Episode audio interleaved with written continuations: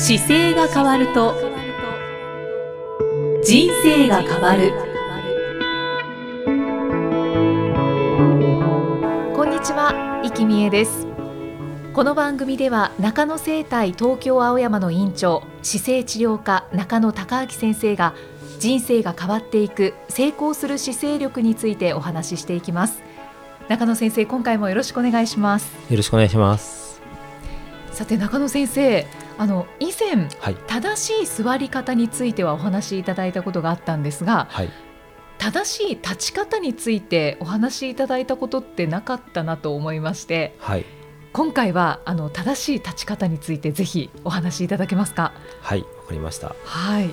まあ正しい立ち方というと何かチェックするものとかあるのではないかと思うんですが。そうですね。これあのいろんな立ち方ってあるんですけどはい一番簡単にすぐできるのはあの小学校の時に身長を測る時ありますよね。はい。あの時に一生懸命自分の身長が高くなってるようにこう意識する立ち方あるじゃないですか、はいあのはい感覚が一番わかりやすいと思います。ああやはりだからいつも中野先生がおっしゃってる頭の上から吊り上げられているような感はい。覚ではい。そうです。そうです。立つ、あれが感覚としては一番正しいんですけど、はい。まあ、もうちょっと細かく伝えていきますけどはい。あの一生懸命背伸びをしようという意識がまずできてた立った時はできてると思っていただければうん。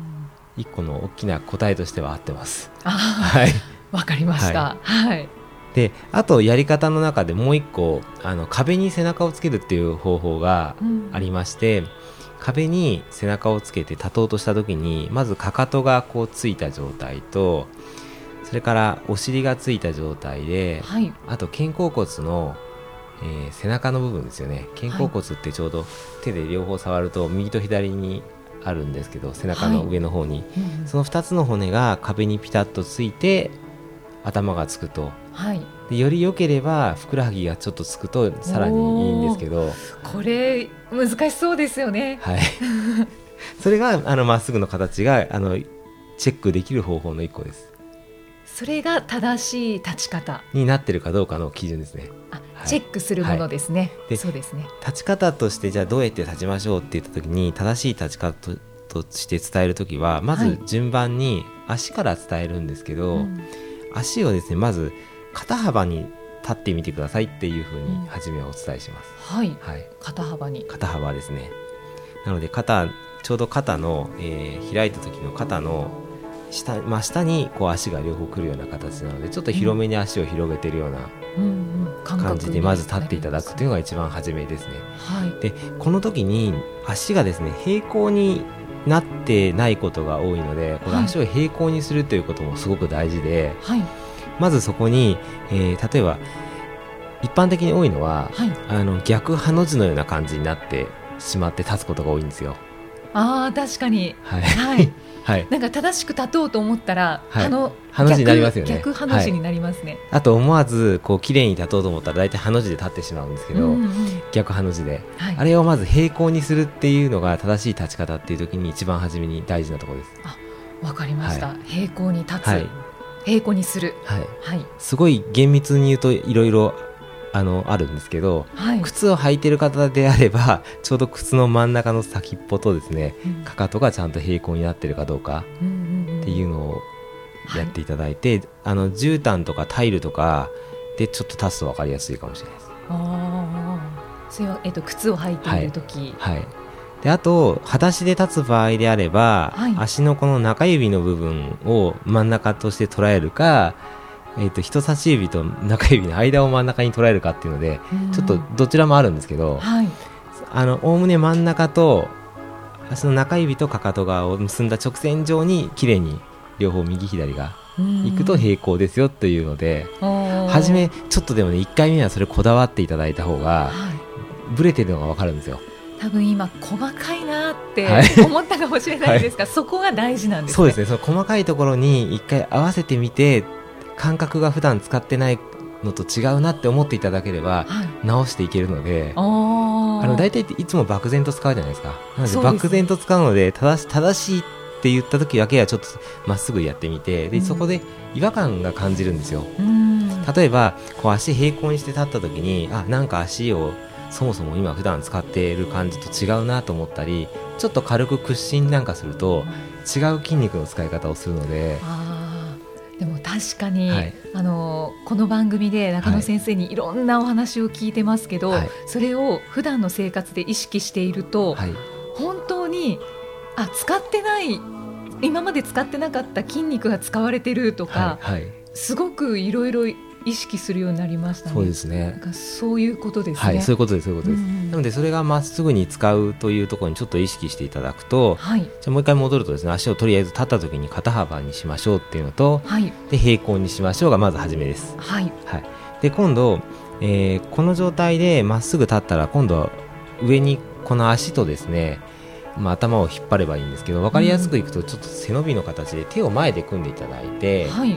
で手の甲を見たまま上にぐーっと手を一緒に顔と一緒に上げていっていただいてですねぐーっとこう背伸びの伸ばしねますよね。はい。で伸びた後にですね顔を戻していただいてはい。で足と手で手のひらで上下にぐーっと引っ張り合いをするとはい。の背伸びの形で伸びますよね。伸びます、はい。の伸びてます。でそこであのお腹だけちょっと引っ張られてる感覚があると思いますからそのお腹だけ意識して手を横から下ろしてくると、はい。一番まっすぐその後立ててるという状態です。ほうあでもこれはすごくわかりやすいです。はい。い ろんなこうねじれというか傾きとか日常生活のはい。体の歪みがあるのでそれをまっすぐに縦方向に伸ばして手を横から下ろすっていうだけなんですけどそうすると、お腹をちゃんと意識して真ん中で立てますよという。あー。あと胸がこう張ってる感じがします。そうですね、はうん。いやり方としてははい。先ほど言った足はい。と今の腕を上まではい。組んで伸ばし上げて組んで上げて伸ばしてで足とそうです。手で手のひらで両方でぐーっと引っ張り合いをしていただいてはい。でその時に伸びてるお腹を意識したまま横から手を下ろしてくるとうん。正しい立ち方がもうすでにできているという状態。にわかりました。その感覚がちょうどあの小学校の頃に身長を測った感覚とかあとさらに壁につけた時にで同じだったらもうすごくよくできている方です。あー。そういう立ち方ではい。普段もいた方がいいわけですよね。まあ、立つって言った時に一回そこに戻してあげるといいよりいいですよね。うんうんうん。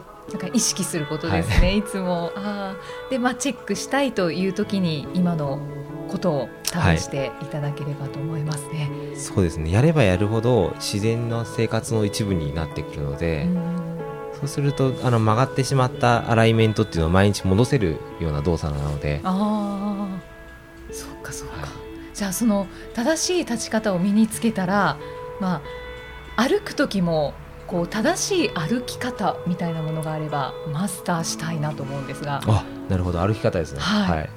歩き方もその立ち方の立った状態がまずスタートになって歩くっていうのをイメージするときにどんなイメージがありますか？歩く。時のイメージですか、えー。歩き方って教わるとどういうふうに教わる感じします？うーん。正しい歩き方っていうとやっぱり背筋はちゃんと伸びて、はいはい、足を前に出すうん。イメージです。はい、出す感じしますよね、はい。でほとんどねあの出すっていうイメージが皆さん持つんですけど実は出さなくてもいいんですよ足は。出さなくていいんですか？出さなくていいです。あの出して歩きましょうっていうふうに書いてあることが多いんですけど、はい。結果として出てるんですよ。ただ意識の中では自分の体を前に傾けると足が勝手に出てくるっていう順番なのでうんうんうん。あのまっすぐ例えばさっき背伸びのように立っていただいたらはい。体がまっすぐ棒のようになるじゃないですか、はい。そうすると鉛筆をまっすぐ立てたような形になってるんですけどはい。人間の体はここからですね前に重心を傾けると勝手に足が出るんですよ。なので両足で今立っていただいてこれラジオをお聞きの方だったら立ったままちょっと前に傾けると一歩出そうになりません？あそうですね、はい。そうだ。なので、はい。傾きによって実は勝手に足が出てるんです。うんうんうん。なので足の筋肉で歩こうとしてるわけじゃなくて、はい。重力を使って実は歩いてるのが本来の歩き方なんですよ。はあ。なので意識は傾きをちょっとかけ角度を変えるだけで実は歩き始めます。えじゃあ正しい歩き方をしたいっていう時はもう体を傾ければいい傾ければ自然に歩きます。そうじゃなかったら倒れちゃうので足が一歩前に出ますよね、はいはい、でそれをあのうまく傾きでコントロールしてるだけなので実は歩くことで力はほとんどいらないんですよ。そうなんですね、はい、じゃあ正しい歩き方をしようとかそういう意識はそんなにしなくていいしなくて全然いいです。はい、まっすぐ立つこととあとはリラックスしてることがすごく大事なのでリラックスしながらまっすぐで傾ければ一歩出てくるっていうのが本来正しい歩き方なんですよ。そうなんですね、はいだってなんかすごい力が入ってるとやっぱり長い距離が動けなくなるので、はい、じゃあ一生懸命足を出して歩きますっていうふうにすると疲れるじゃないですか、うん。そうすると一日中歩けないわけですよ、うん、なので本来はあの人間は動物なので普通に歩き方を教わらなくても使えたはずなんですよ、はいはい、でもちょっとあまりにも座ってる時間が長かったりあの動物として静かに生活しすぎたので歩くときにどうやって歩くのかしらって思うように今なってるわけですよ。そうですね、はい、そうですね。そして自分の歩き方は正しくないはずだって思い込んじゃってますね。自然の中で歩こうとしたら電車があるわけじゃないのでみんないつも歩いてるわけですよ、はい、そうすると何も考えなくても普通歩けてたんですけど、はい、電車が通って便利になってるし車があるのであれそもそも歩くってどうだったっけぐらい分からなくなってきてるだけなんで。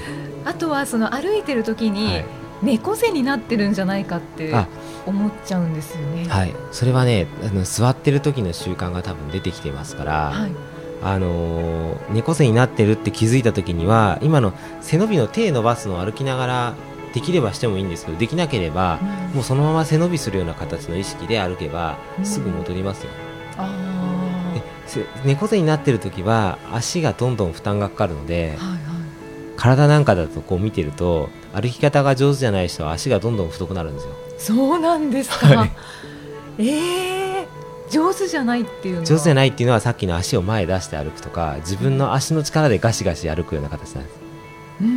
ちょっと極端に言うと例えば歩くこととか長い距離走るのが得意な選手ってマラソンの選手とあと短い距離を細かく動くのが得意なサッカー選手比べてもらうと、はい、体型ちょっと違いません、うん、違いますね。マラソン選手って、まあ、接触もしないですけど細くて長い足で、うん、しなやかな感じがするじゃないですか。サッカー選手は太くて当たりに強いので、うんラグビーもそうですけど、はい、皆さん足太いじゃないですか、あれは足の力で出力を出さなきゃいけない体なんですよね、まあ、もう必要だからああなってるんですけど、はい、でもマラソンの選手って足の力じゃなくていいので細いんですよ。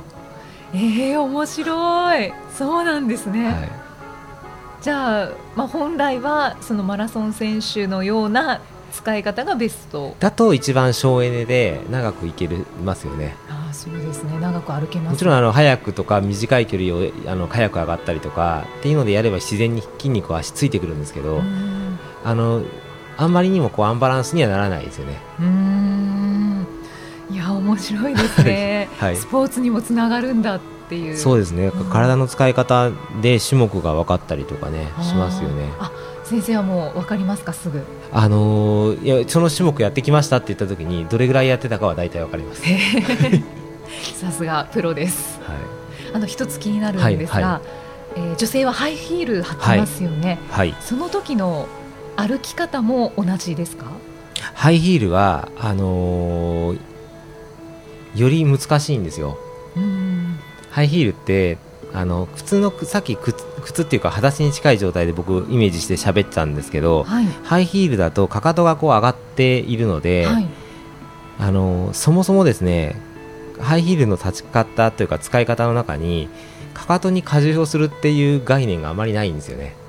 ハイヒールってつま先立ちに近いので、はいはい、7割方足の先にあの力が入ってるんですよ、はい、なのでヒールにあんまり力が乗ってない状態がそもそも基本なので歩く時は当然かかと出してかかとからつくと歩けなくなるのでつま先側に体重を残したまま後ろ足を長く伸ばすような歩き方をするんですよね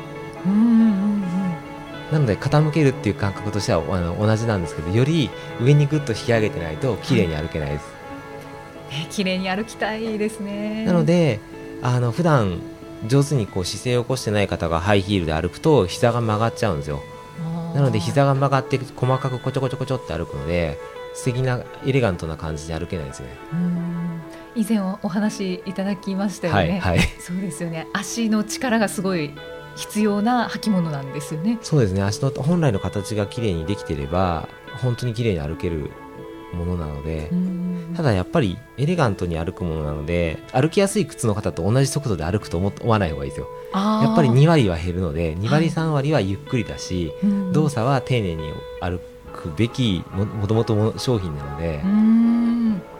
そうか優雅な動作をするためのそうですやっぱりエレガントなのがやっぱりハイヒールの最大の魅力なので、バタバタするときには履かない方がいいですよ。あわかりました ありがとうございます。なんかちょっとほっとしました。はい、僕はあのウォーキングの学校はやってないですけど、本当あのこの間もご紹介したそのマダム由美子さんが、はい、あのスクールを大阪とか東京でされているので、ね、ご興味ある方はそれにあの行かれると本当に綺麗に、一生のうち一回あの歩き方身につけるっていうのはあってもいいんじゃないかなと。そうですね。憧れますね。はい、思います。ありがとうございます。え今回は正しい立ち方についてお話しいただきました、はい、この番組では姿勢や体についてのご質問そしてご感想をお待ちしています中野生態東京青山のホームページにありますお問い合わせフォームからお送りください。さてえー、今回は第31回そして12月30日の配信ということで、はい、今年の6月から配信が始まりました当番組、はい、この回で今年は終了です、はい、はい、先生振り返ってみていかがですか？いやでも楽しかったですね。30回これで31回ですよね。そうですね。で1回あたり大体15分なんであのさっきちょっと計算したら450分とかって出てたんですけど 7時間全部聞いた方はですね7時間半ぐらい僕の話を聞いてくれてるという状態みたいなので、はいはい。はい、僕はもういつもこんな話ばっかりしてるので楽しいんですけど、やっぱりこう何も今までご縁がなかった方が7時間も聞いていただいて何か変わってるのかなと思うとそれが一番楽しいですね。それはもう身近にいるのは私ですね。はい、そうですね。私徐々に変わってきております、はい、意識が、はい。だからきっとこう初めてこういう話を聞き始めて、はい、7時間聞き続けた方は私と同じように結構変わってきてると思います、ね、そうですよね。はいでなんかやっぱりその体に使い方がとか姿勢ってこんなに大事なんだっていうのさえ気づいていただければそこからまず一個勉強する科目というかちょっと基本の動作としてまず身につけていただくと人生のほとんど全てのことが体を使うので、あらゆるところの影響が大きく変わってくるというところになんかちょっとでも気づいていただけたりヒントがあったらよかったなと思って、はい、そうですね、はい、であの行動のパフォーマンスが上がれば、うん、そこから先生がいつもおっしゃってるように人生が変わってきますよね。そうですね。本当に、はい。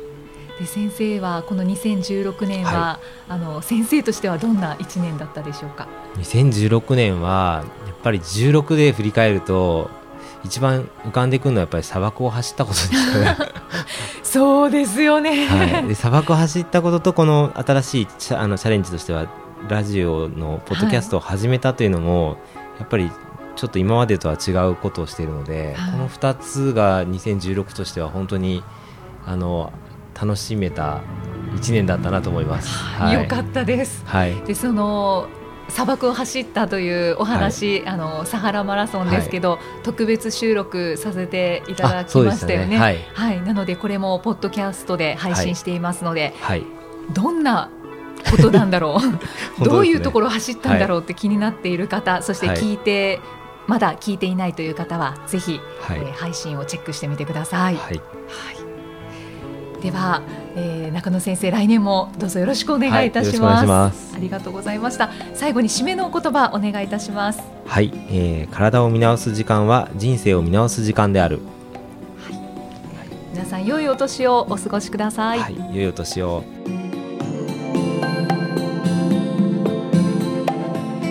この番組は提供中野生態東京青山プロデュースキクタスナレーション生きみえでお送りしました。